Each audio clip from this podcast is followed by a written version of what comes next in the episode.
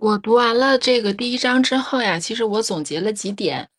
愤怒的时候、不开心的时候，先调整一下自己的心态，然后让自己的心态处于一个平和的态度。接下来呢，我要做的第二件事情就是，我觉得我应该换位的去思考，就是如果我站在对方的这个角度，我可能会采取什么样的方法？也许我可能做的还不如对方。我记得当时《孙子兵法》里面，我不太记得那个成语叫什么哈，但是大概意思就是说，我们在攻打敌人的时候，我们要给他留一条出路。如果给他包围死了的话，可能会唤起对方的那反抗的那种意识和那种阵仗，所以那个是非常不好办的一件事情。所以我觉得就是要换位的去思考，可能会有一个同理心。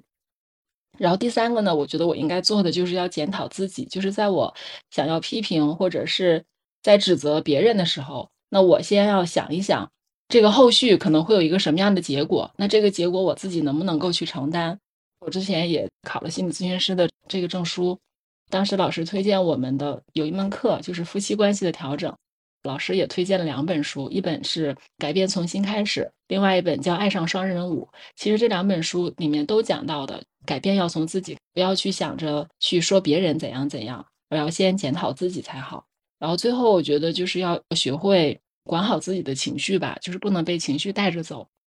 之前其实我我有过这样的感受哈，就是我们自己的情绪高涨起伏，或者是跌入谷底，或者怎么样，它更多的可能是由事情带来的，也有可能是由生理原因，比方说激素的分泌啊等等的这些东西造成的。那我们没有办法去阻止这个坏的情绪的到来，但是我们自己肯定有办法。能够缩短坏情绪在我们身上停留的时间，这是我读这一章之后我的一点想法，然后我罗列出来的一个清单。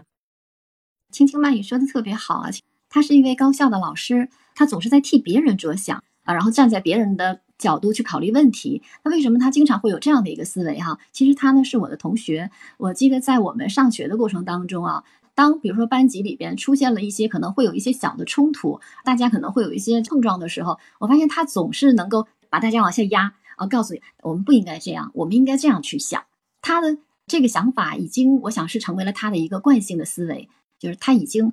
遇到任何事情，他好像都会这样去做了。所以可能今天让我学到的就是我们在读懂这些理论的同时，我们真的不断的付诸于实践，可能就会真正意义上去指导我们的实践，非常好哈。